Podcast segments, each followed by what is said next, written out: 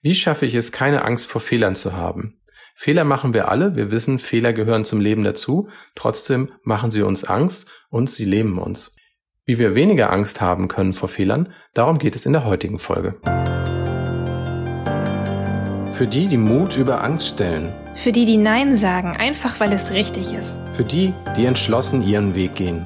Für die, die still und stark sind. Für, Für dich. dich.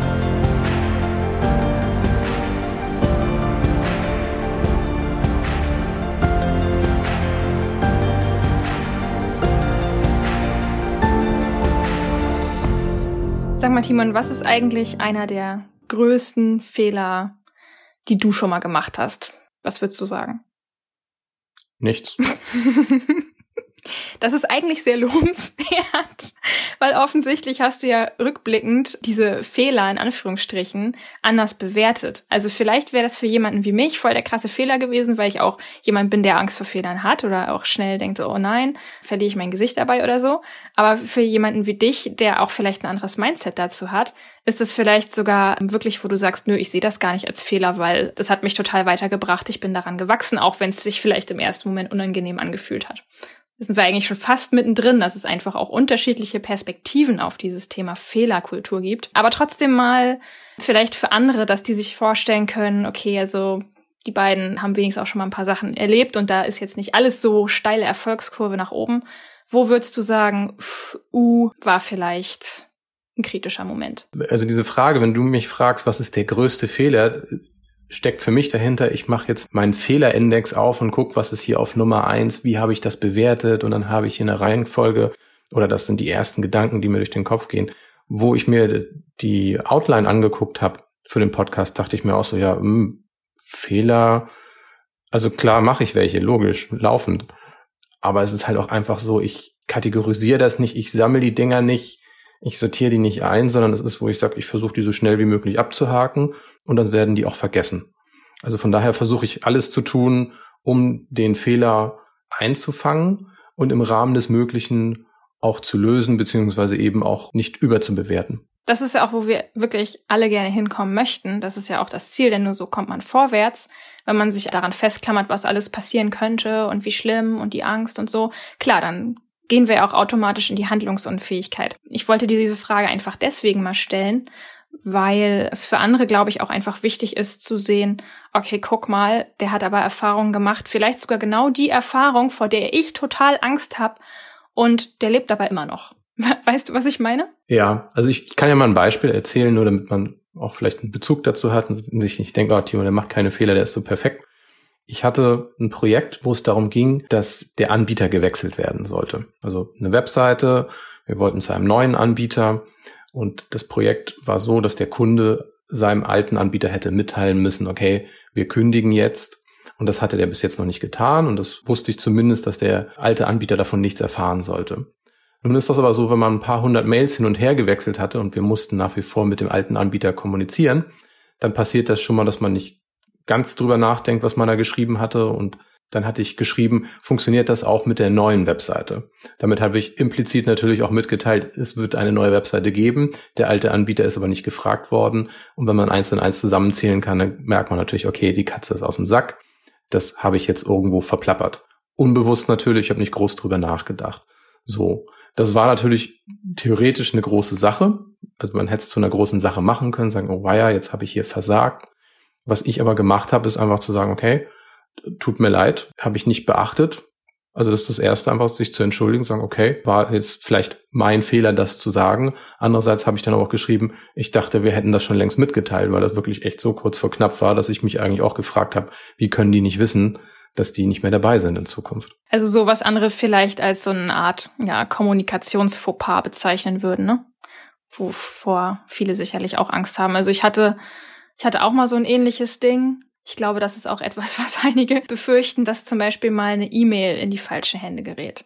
Zum Beispiel hatten wir das mal. Wir beide hatten uns hin und her geschrieben, um einen bestimmten Text zu bewerten. Und wir waren relativ unglücklich mit diesem Text, der geschrieben wurde, waren nicht mit den Formulierungen, mit dem Inhalt und so weiter einverstanden. Und das haben wir auch sehr explizit in unserer internen Kommunikation so besprochen, Was mir dann aber halt passiert ist, diese E-Mail mit dem ungeschminkten Inhalt, die habe ich dann wirklich genau an die Person aus Versehen weitergeleitet, die eben diesen Text verfasst hatte und die war auch wirklich richtig verletzt. Also wirklich, wo ich dann feststellen musste, äh, okay, der hast du jetzt gerade echt eine verpasst. Wo wir uns dann auch überlegen mussten, okay, wie gehen wir denn jetzt damit um?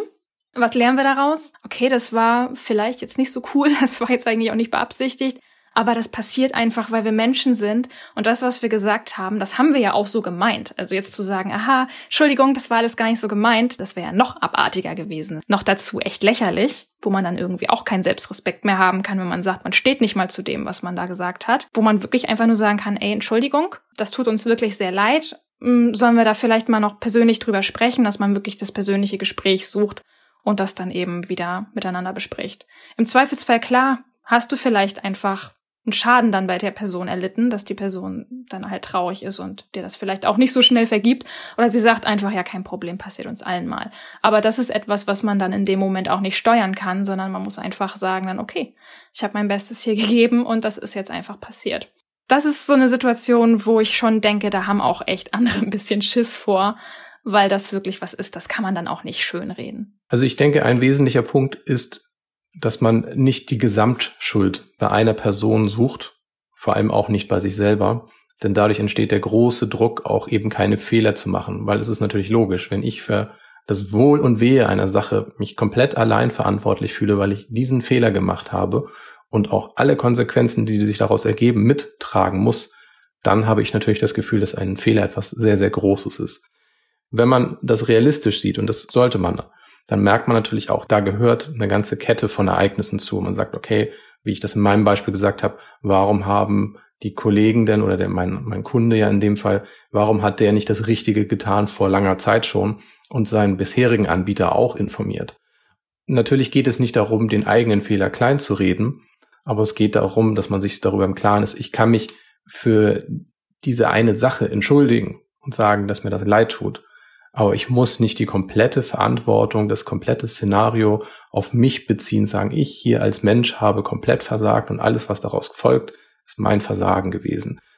Wir alle sind Menschen, wir alle haben irgendwo zwischendurch mal Fehler gemacht.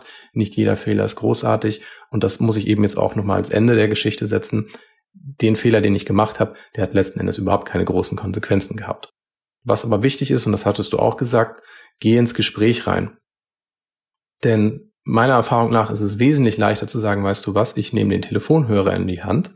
Das kostet zwar Mut, aber das Ergebnis, das man dadurch bekommt, ist wesentlich besser, als wenn ich versuche, per E-Mail das irgendwie klar zu kriegen, dann mich noch zu rechtfertigen und ja, aber hier und ja, aber dort. Das führt dazu, dass man sich auf die falschen Punkte konzentriert, nämlich auf den Fehler, anstatt zu sagen, wie komme ich denn jetzt weiter? Was ist denn der nächste Schritt? Und der erste Schritt ist immer zu sagen, man braucht erstmal wieder Frieden zwischen den verschiedenen Parteien und dann kann man auch wieder mit einem klaren Kopf drüber nachdenken, was man tun möchte. Und ganz ehrlich, wer nicht in der Lage ist, anderen ihre Fehler zuzugestehen, das ist sowieso ein Mensch, mit dem es schwer sein wird, zusammenzuarbeiten.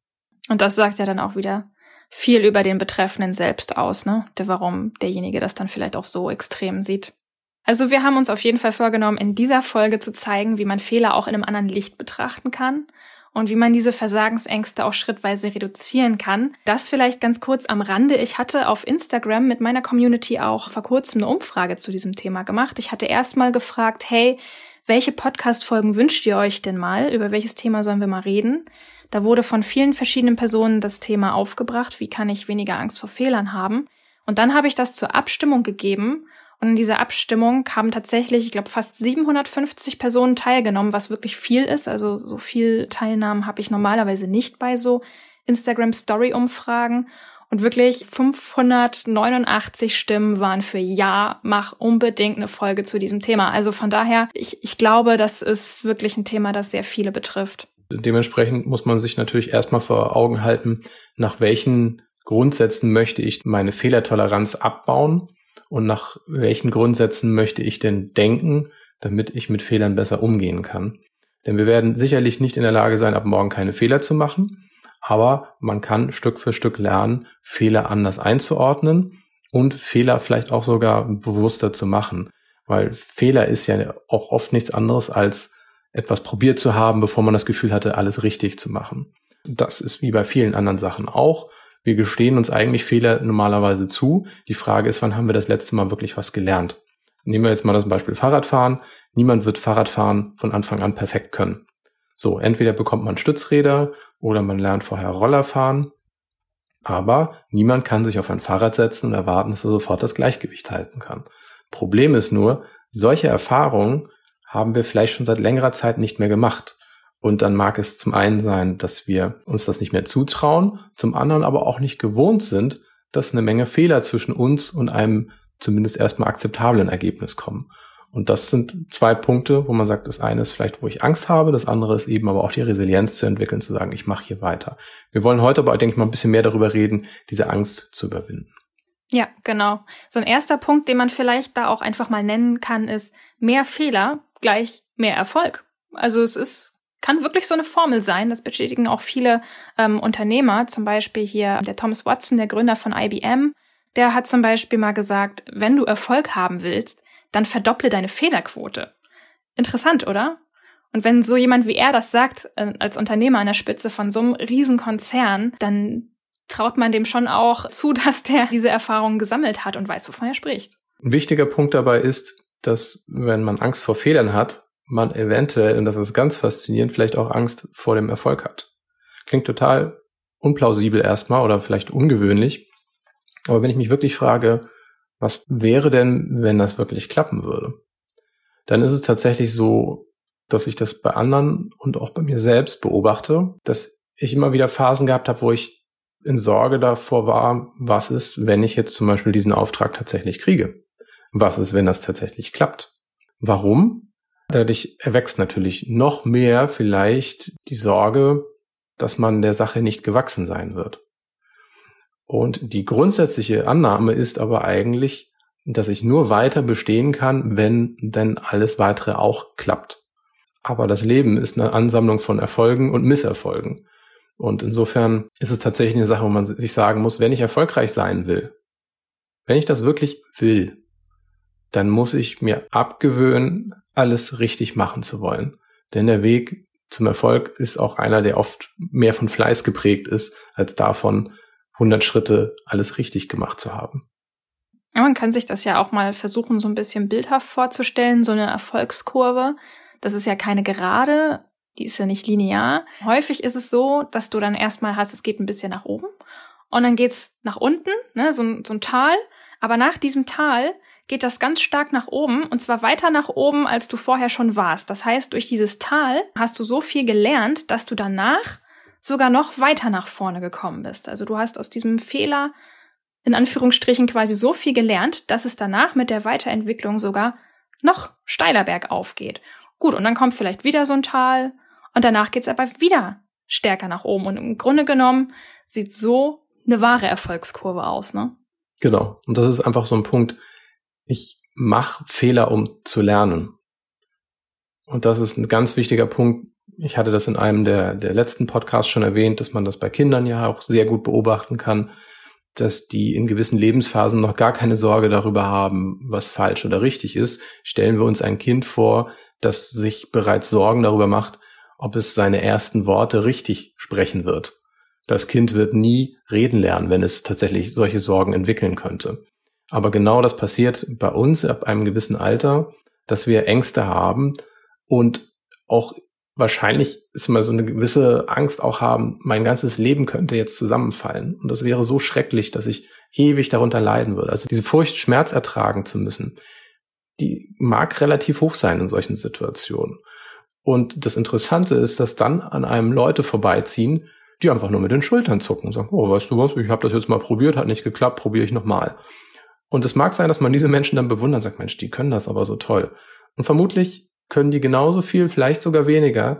Die machen sich aber einfach nicht so einen Kopf darum, dass auch mal was schief geht. Das ist tatsächlich, ich wiederhole es einfach nochmal, schauen wir uns an, wer wir waren, als wir klein waren, wie haben wir sprechen gelernt, wie haben wir andere Fähigkeiten in unserem Leben uns angeeignet, wie ist das gelaufen.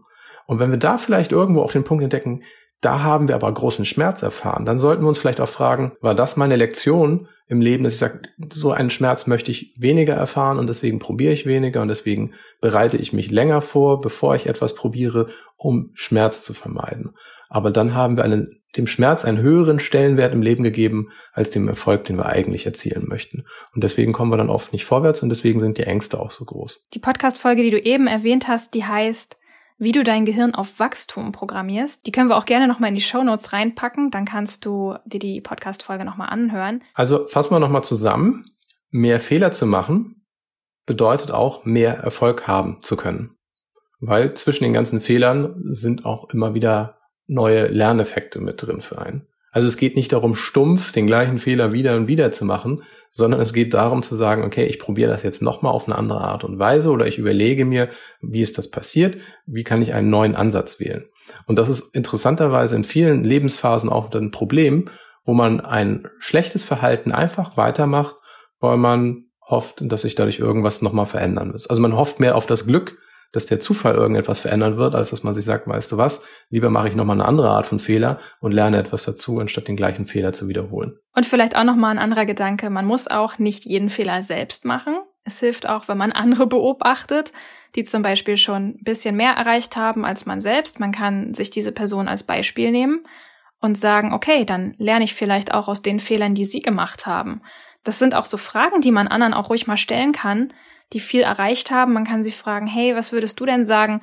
Woraus hast du am meisten gelernt? Oder fallen dir, fallen dir Situationen ein, die schwierig waren, aber aus denen du sehr viel gelernt hast? Ich würde empfehlen, und das ist ein ganz wichtiger Punkt, sich mit der Zeit davon zu lösen, andere für jede Kleinigkeit zu fragen. Also es ist gut, andere zu fragen, wie sie mit Dingen umgehen. Man sollte aber nicht da rein verfallen, dass man eine Schritt-für-Schritt-Anleitung für Erfolg in einem bestimmten Punkt erwartet.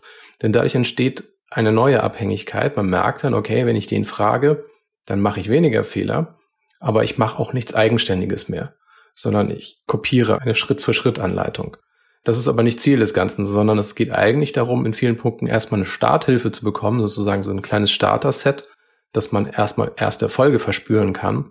Aber man sollte mit der Zeit auch die Fähigkeit entwickeln, eigene Wege zu gehen und selbst auch ein Mindset zu entwickeln, das einem hilft, eben auch neue Dinge anzugehen, ohne dass man jetzt jedes Mal jemanden braucht, der exakt das Gleiche gemacht hat. Weil dann empfindet man auch nicht so viel Freude und auch nicht so viel Selbstvertrauen. Das ist der zweite Punkt, auf den ich hier eingehen wollte. Und das ist mich auch wieder nach mehr Fehler bedeutet mehr Erfolg. Kommen wir jetzt zu mehr Fehler, mehr Selbstvertrauen. Was siehst du darin, Melina? ist eigentlich ganz einfach, denn wer nie etwas wagt und wer sich nie etwas traut, der findet halt auch nie raus, was er wirklich kann. Ich kann das auch für mich selber sagen. Ich bin ja eigentlich extrem schüchtern gewesen. Das heißt also, ich habe meine eigenen Möglichkeiten und meine eigenen Grenzen für so eng gehalten, wie meine Angst es eben zugelassen hat. Also die Angst hat mir gesagt, das kannst du, das kannst du nicht. Und es war eben nicht viel, wo ich das Gefühl hatte, das kann ich jetzt. Und wenn man sich tatsächlich überwindet und sagt, ich mache das jetzt trotzdem, dann wird man vielleicht wirklich feststellen, wie viel mehr Spielraum man eigentlich hat, als man ursprünglich angenommen hat. Also das ist mir mittlerweile sehr, sehr bewusst. Das ist echt Wahnsinn. Ich meine, ich habe früher auch gesagt, also ich pff, würde niemals so einen Podcast machen. Also ich finde das voll, total furchtbar, irgendwie in so ein Mikrofon zu sprechen. Ich hatte oft so Sätze, wo man eigentlich sagen würde, Mensch, sag niemals nie. Und jetzt weiß ich auch, was dieser Spruch meint. Also das habe ich in letzter Zeit wirklich häufig erfahren dass die eigenen Grenzen gar nicht so eng sind, wie man denkt. Also man braucht tatsächlich eine ganze Zeit, bis man dann wirklich doch mal an die tatsächlichen Grenzen stößt. Man lernt dadurch auch in einigen Punkten sofort, dass man merkt, so schlecht bin ich ja gar nicht. Genau. Also nimm mal das Beispiel Kochrezepte oder so und sag, oh, das habe ich noch nie gekocht und wer weiß, ob ich das kann.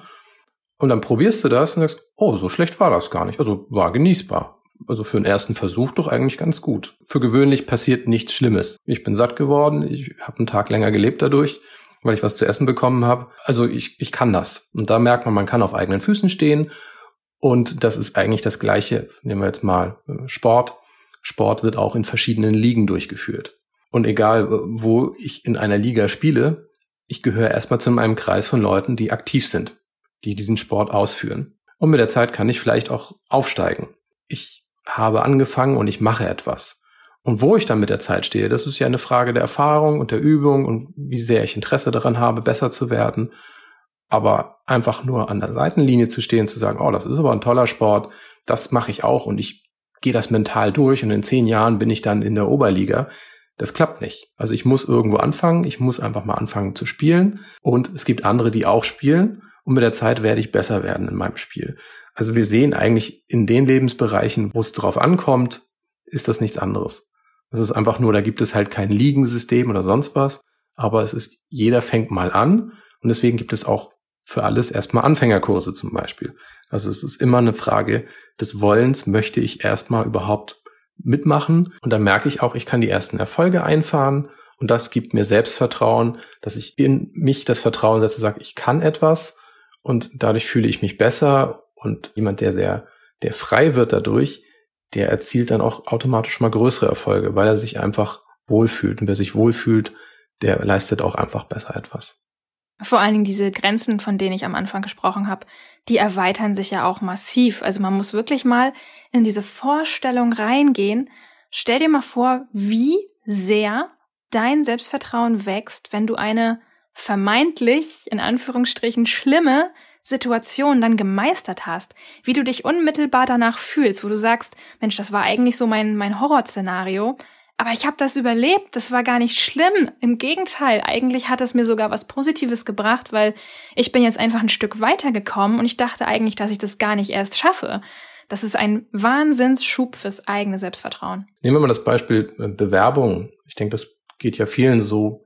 Entweder haben sie das Problem, dass sie sich seit Ewigkeiten nicht beworben haben, jetzt bange sind, was passieren könnte, wenn sie aus ihrem Job da rausgehen, zu einem anderen Unternehmen, einen neuen Weg einschlagen dann ist es natürlich sehr schwer, wenn ich hoffe und mir zum Ziel gesetzt habe, dass ich mit der einen Bewerbung, die ich schreiben werde, sofort den nächsten Job bekommen werde. Mm, gutes Beispiel, sehr gutes Beispiel. Das ist so die Extremannahme. Ich sage, okay, ich muss das anschreiben und der Lebenslauf, der müssen so perfekt sein, dass die eigentlich das Ding nur sehen und mich sofort einstellen wollen. Warum? Ich möchte meine Ängste vermeiden. Ich möchte den Schmerz, die Demütigung vermeiden, dass die mich nicht wollen. Warum? Jetzt kommen wir wieder auf den ganz wichtigen Punkt weil es ist ja eine Aussage über mich als Person, wenn die mich nicht nehmen. Dabei gibt es tausend andere Gründe, warum die dich nicht nehmen. Aber wenn ich das so beziehe auf mich, ich sage, okay, das ist eine Aussage für mich, dann habe ich ein Problem. Und Fakt ist natürlich auch, ich muss besser werden. Und wenn ich nur eine Bewerbung schreibe, dann habe ich keine guten Chancen. So, jetzt weiß ich natürlich, es gibt auch Leute, die kommen nicht in die Bewerbungsgespräche rein. Okay, dann muss man an einer anderen Stellschraube drehen. Prinzipiell geht es mir aber darum, sich vor Augen zu führen, wenn ich zehn Bewerbungen schreibe, davon fünf Gespräche bekomme, dann kann ich die ersten drei zum Lernen verwenden.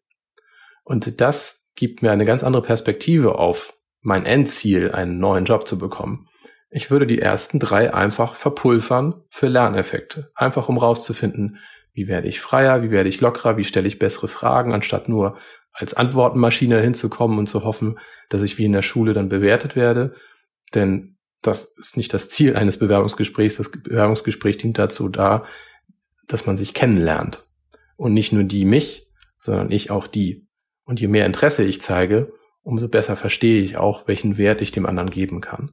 Das gilt auch für Selbstständige natürlich, aber das ist einfach so der Punkt, wo ich sage, ich gebe mir die Chance, mehrere Versuche zu haben, um gut genug zu sein, dass ich dann nachher für die letzten zwei Firmen vielleicht, wo ich hin möchte, was vielleicht sogar sowieso meine bevorzugte Position wäre, dass ich so viel Erfahrung gesammelt habe, dass ich da in der besten Form dann auch auftreten kann.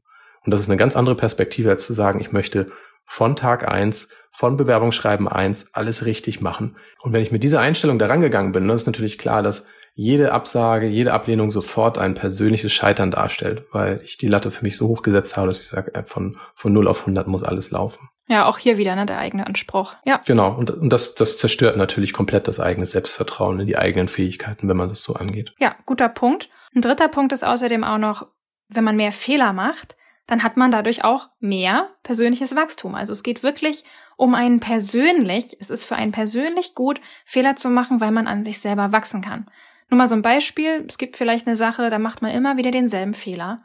Und irgendwann muss man sich doch vielleicht auch einfach mal fragen, hm, gibt mir das vielleicht einen Hinweis darauf, wo ich eine mögliche Schwäche habe und wo ich vielleicht mal stärker hinsehen müsste? Und das ist eigentlich gut, denn dann kann man ja erkennen, woran man arbeiten muss, um sich selber weiterzuentwickeln. Und man erkennt dadurch auch, dass man vielleicht andere Wege gehen sollte, die einem vielleicht besser liegen. Ne? Manchmal hat man sich vielleicht an einer Sache so sehr festgebissen und man kommt da nicht weiter und weiter und man fragt sich die ganze Zeit, wieso. Und vielleicht ist die Antwort sogar, dass man sich eine andere Tür suchen sollte, dass man die vielleicht dann schließt und dann sagt man, okay, dann öffnet sich aber woanders vielleicht eine neue Tür und vielleicht ergibt sich daraus ein neuer Weg. Also das sind auch so Möglichkeiten, die man vielleicht sehen muss in einem Fehler. Wenn der Satz fällt, guck mal, wie ungeschickt ich bin, dann ist eigentlich für mich die Frage, hast du dir denn genügend Raum gegeben, um zu wachsen?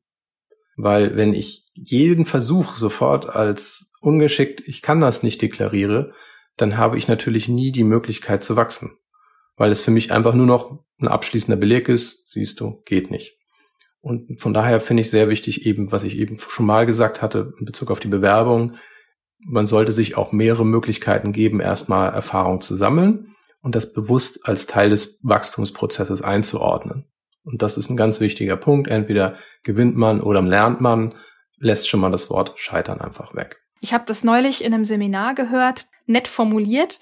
Das Leben stellt uns immer wieder Fragen. Und zwar so lange, bis wir sie beantwortet haben. Also das heißt, wenn dir das Leben immer und immer wieder dieselbe Frage stellt, dann musst du sie halt irgendwann einfach mal lösen, damit das Leben mal aufhört, dir immer wieder dieselbe Frage zu stellen. Und danach geht's auch weiter. Mit einer neuen Frage. Da kommen wir eigentlich schon zu unseren Tipps, um die Angst zu versagen, erstmal zu verringern, eine, einen besseren Weg zu finden. Und das ist eben genau der Punkt. Wenn man die Hoffnung hat, dass man ein Problem löst und danach nie wieder Probleme haben wird, dann ist man natürlich eigentlich im Perfektionismus gefangen. Wenn man aber akzeptiert, dass man sagt, okay, wenn ich diese Frage beantwortet habe, wird eine andere Frage kommen, dann bin ich immer im Wachstum. Dann bin ich mir bewusst, dass es ein nicht endender Prozess ist, aber ein Prozess, der eben auch Wachstum bedeutet. Ich werde größer, ich werde erfahrener, ich werde auch ruhiger werden. Vielleicht werde ich auch bei anderen Sachen dann vielleicht nochmal unruhiger werden, wo ich sage, oh, das ist aber eine ganz neue Zone, in die ich hier vorgedrungen bin. Aber das Prinzip bleibt ja das gleiche. Man wächst und das macht einen zufrieden. Also ein Mensch, der nicht wächst, der stirbt ja irgendwo innerlich. Es gibt nichts, in der Natur, wo man irgendwie den Eindruck hat, okay, das hat aufgehört zu wachsen, es sei denn, es stirbt. Das ist, wenn man sich innerlich beobachtet, vielleicht sich auch eingestehen muss, weißt du was, in den letzten zehn Jahren ist nicht mehr viel passiert in meinem Leben. Das ist aber sehr unbefriedigend und von daher den Perfektionismus aufzugeben, bedeutet, sich dem Wachstum wieder zu öffnen. Zweiter Punkt, das hatte ich schon angeschnitten, ist, dass Scheitern oder Versagen einem vielleicht als Begriff vor Augen ist und das sollte man eigentlich aus seinem Wortschatz streichen. Warum? würdest du das sagen, dass das wichtig ist? Das klingt so final, ne? Scheitern und Versagen, das klingt final, okay, das ist das Ende, Sackgasse, geht nicht mehr weiter. In Wirklichkeit ist Scheitern oder Versagen aber auch wirklich, wie du vorhin eigentlich schon gesagt hast, du legst dich ins Bett und wartest auf dein Ende. Das ist Scheitern, weil dann tut man nichts mehr. Aber du bist nicht gescheitert und du hast auch nicht versagt, wenn du weitermachst. Also egal, wie viele Fehler du gemacht hast, egal, wenn du daraus lernst und weitermachst, dann bist du schon mal nicht gescheitert. Und deswegen finde ich auch, wie du schon sagtest, dass man dieses Wort eigentlich aus seinem Wortschatz streichen sollte. Tut einem nicht gut, klingt einfach so nach Ende und nach Abschluss und das ist es ja in Wirklichkeit gar nicht. Dann haben wir noch einen Punkt, den man tatsächlich auch mal durchspielen muss. Das ist ein Szenario zu Ende zu denken. Das heißt eigentlich in der Praxis, formulier doch bitte mal deine Angst komplett zu Ende aus.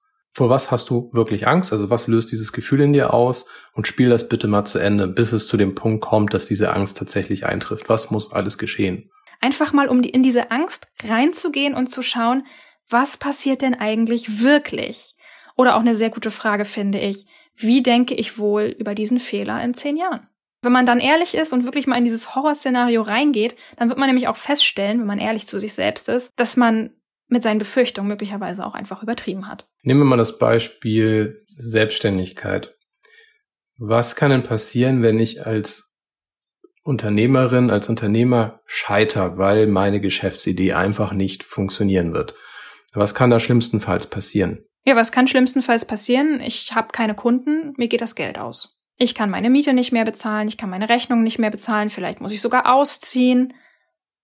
Das sind sicherlich so Sachen, wenn man das zu Ende denkt, macht einem das bestimmt erstmal so ein bisschen Angst. Und das ist ja auch erstmal korrekt. Gut, dann kann man sich natürlich sagen, okay, im Zweifelsfall melde ich mich dann wieder arbeitslos und fange erstmal von vorne an, bis ich wieder aus dem, was ich gemacht habe, gelernt habe und neue Wege sehe. Und das, denke ich mal, ist ein ganz wichtiger Punkt. Es gibt immer einen neuen Weg. Die Frage ist nur, gefallen mir die Rahmenbedingungen?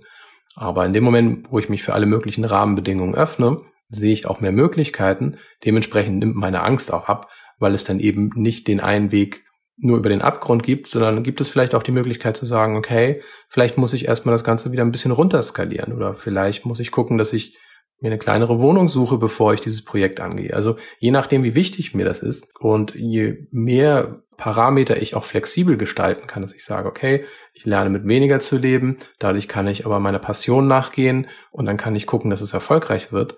Dadurch merkt man auch, es gibt mehr als einen Weg zum Erfolg und vor allem die meisten Fehler, die man macht, praktisch eigentlich alle, sind nicht fatal im Sinne von wirklich wörtlich tödlich. Es bringt mich nicht um, diesen Fehler zu machen. Es kann aber sein, dass mein Leben erstmal eine andere Bahn nimmt. Aber das ist meistens eben nicht so, wie man das empfindet. Also diese Angst, dass man sagt, ich werde jetzt sterben oder ich werde aus der Gesellschaft ausgestoßen, weil ich so peinlich bin, das passiert nicht.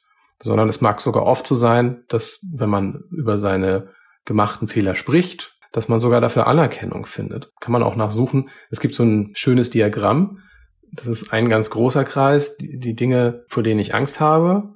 Dann ein wesentlich kleinerer Kreis, vielleicht nur noch zehn Prozent davon oder fünf Prozent, die Dinge, die tatsächlich passieren können. Und dann nur noch ein Punkt, was tatsächlich passiert. Und ich denke, wenn man an sich selber die Erfahrung macht, zum Beispiel, nehmen wir das Beispiel, ich gehe auf ein Event, ich habe die Befürchtung, dass das ganz grauenhaft wird, dann mag es schon so sein, dass man das am Anfang fühlt, wenn ich nur auf dieses Gefühl höre, gehe ich da nicht hin. Dann habe ich aber eigentlich nur meine Fantasie bestätigt. Wenn ich da hingehe und mich entsprechend auch vorbereite und mir überlege, hey, wie kann ich mit Leuten in Kontakt kommen, mein Problem also zerlege und auch Vorbereitungen treffe, dann werde ich merken, so schlimm war das nicht. Und wenn ich ganz ehrlich bin, ich habe sogar ein paar schöne Erfahrungen gemacht und ich habe etwas dazu gelernt. Und das gibt einem eben auch die Möglichkeit, wegzukommen davon, dass man alles als final und fatal sieht, gerade dadurch, dass man es lernt, zu Ende zu denken und sich dann zu überlegen, was kann ich denn machen, um mir eben mehr Sicherheit zu geben und wie kann ich meine Probleme zerlegen und nicht nur von, von 0 auf 100 alles zu sehen und schwarz und weiß. Ja, perfekt. Da hast du eigentlich auch schon den vierten Punkt gleich mit erwähnt, nämlich die Suche nach Lösung. Und das ist wirklich, was du eben ja auch schon gesagt hast, dass man sich selber die Fragen stellt, wie könnte es weitergehen, wenn man den Fehler wirklich gemacht hat? Wie könnte man diesen Fehler korrigieren und wieder gut machen? Und was könnte man für die Zukunft daraus lernen? Das ist äh, wirklich dieser, dieser lösungsorientierte Ansatz, dass man zwar sein, sein Horrorszenario mal ausgefeilt hat, dass man sagt, okay, ich bin jetzt mal in diese Angst reingegangen, aber dass man eben danach auch guckt, okay, das ist jetzt meine größte Befürchtung, aber was kann ich denn nun wirklich tun, wenn es passiert und was kann ich dann unternehmen? Genau. Und das ist für mich auch wieder eine Frage, dieser Satz, finde eine Lösung, der zeigt eben auch, denk alles durch, was du machen kannst. Vielleicht auch das, was dir peinlich ist, aber wenn es zu einer Lösung führt, dann ist es doch wert, das zumindest einmal im Kopf durchzuspielen. Weil in dem Moment, wo du Lösung brauchst, dann hast du einen ganzen Köcher davon. Dann kannst du dir immer noch was aussuchen. Aber das ist besser, als sich gleich irgendwie auszudenken, hier komme ich nicht durch, ich werde scheitern, alles geht zu Ende. Deswegen finde eine Lösung, egal was du machst, hilft dir aus dem gedachten Mangel rauszukommen, hin zu einem Zustand, wo du sagst, ja, ich habe Optionen, das sind vielleicht nicht die idealen, vielleicht ist das auch ein bisschen lustig oder vielleicht ein bisschen unangenehm, aber das ist immer noch besser, als nichts zu tun und keine Lösung zu haben. Sich einfach fragen, was bräuchte ich, damit ich aus dieser Situation erfolgreich rauskommen kann? Was wäre eine Möglichkeit, erfolgreich zu sein? Und ein kleines Beispiel, ich habe die Situation gehabt, da war ich in einem Meeting und das war auch ein recht relevantes für mich. Und ich hatte tierische Kopfschmerzen die Nacht gehabt. Also eigentlich so eine Nacht, wo du sagst, weißt du was, im Grunde genommen kann ich das Ding auch gegen die Wand fahren. Ja, ich weiß das noch. Das war echt schlimm. Du bist mitten in der Nacht, ich glaube, mehrfach sogar aufgewacht. Hast mitten in der Nacht um drei oder so erstmal Sportübungen gemacht, weil die Schmerzen so übel waren. Das war schon nicht mehr lustig. Genau. Und das war für mich halt an dem Morgen dachte ich, okay, das war's jetzt. Das war jetzt eigentlich eine Sache, wo ich präsent sein müsste. Und das Ding wird nichts. Jetzt habe ich mir aber überlegt, weißt du was? Sitzen tut mir nicht gut. Ich habe einfach Rückenschmerzen dadurch sehr schnell. Dann sage ich den anderen einfach, wie es ist.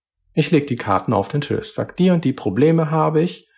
Ich würde jetzt gerne die ganze Zeit überstehen. Und damit war erstens geklärt, warum ich etwas mache, warum ich mich also theoretisch komisch verhalte. Aber es war allen klar. Und mir hat das geholfen, eine Lösung zu finden. Und das Meeting ist ganz super verlaufen. Ich war auch sehr zufrieden damit. Aber das zeigt einem eben auch, mach etwas, um erfolgreich sein zu können. Und ergib dich nicht im Scheitern, nur weil die Standardrahmenbedingungen dich nicht zu einer Lösung bringen. Dann definier die Rahmenbedingungen neu oder sei eben so direkt und offen, dass du sagst, Leute, das ist das, was ich machen kann, aber nur zu den Bedingungen. Und dann haben wir aber eine Lösung für alle. Ich finde, das ist rückblickend dann auch immer manchmal so, also ein bisschen, so ein bisschen irrwitzig ist es dann auch, wenn man zurückblickt und denkt, meine Güte, was war schon dabei? Dann sagt man, einem geht's nicht gut und sagt man kurz was, was man braucht und die anderen nehmen ja gerne Rücksicht auf einen. Also keiner ist so brutal, dass er sagt, nee, du musst jetzt hier die ganze Zeit sitzen, ist mir doch egal, ob du Rückenschmerzen hast. Also, wie gesagt, rück, rückblickend denkt man dann auch oft, meine Güte, da war doch jetzt nichts Schlimmes bei, oder? Vielleicht nochmal so als finaler Merksatz ist, Sprich über deine Ängste. Sag, das macht mir Angst, können wir das so und so lösen, dann kann ich meine Angst besser in den Griff bekommen. Und das ist vielleicht, also nehmen wir mal als Beispiel, irgendwie jemanden will dich einladen und findest den auch ganz sympathisch. Derjenige möchte aber meinetwegen mit dir äh, in die Achterbahn. Und sagst du, weißt du was, Kompromiss wäre, ich habe Angst, ich habe Höhenangst oder sonst was. Ich möchte aber auch gerne mit euch dabei sein, aber in die Achterbahn kann ich nicht. Okay, dann hast du deine Ängste auf den Tisch gelegt und jeder würde sagen, ja, ist doch normal, sollte man machen. Aber genau das auf andere Situationen anzuwenden, zu sagen, weißt du was, dafür habe ich Angst, aber das ist mein Ziel, können wir gemeinsam einen Weg finden, dass wir beide dahin kommen. Das hilft. Und das ist auch jemand, dem ich eher vertrauen würde, als jemand, der versucht, alle seine Defizite zu verstecken. Mm, absolut. Ja, ich denke, jetzt haben wir schon wahnsinnig viel gesammelt. Und ich hatte das vorhin vergessen beim Thema Perfektionismus. Da wollte ich eigentlich auch noch einen guten Buchtipp anführen, weil das nämlich genau so ein Thema ist, das auch die bekannte Brené Brown sehr oft anpackt. Und zwar gibt's da sogar gleich zwei Bücher, die ich da empfehlen kann. Das erste ist Laufen, lernt man nur durch Hinfallen. Und das zweite ist Die Gaben der Unvollkommenheit. Und das kann ich wirklich empfehlen, da nochmal sich mit zu befassen, wenn du jetzt sagst, okay, das ist ein Riesenthema für mich. Ich habe da wahnsinnige Angst, das einfach nochmal von ihr zu lesen. Die Frau ist wirklich ein wahnsinniges Genie auf ihrem Gebiet. Also diese beiden Bücher, die verlinken wir dann auch nochmal in den Show Notes. Ja, bleibt mir noch Danke zu sagen, dass du dir die Zeit genommen hast, über dieses Thema dich zu informieren, zuzuhören. Wir sind auch sehr daran interessiert, von dir zu hören. Was denkst du? Was hast du empfunden jetzt, als du diese Folge gehört hast? Geh gerne auf unsere Website. Wir haben für jede Folge auch eine Zusammenfassung in schriftlicher Form und da kannst du auch gerne einen Kommentar drunter schreiben.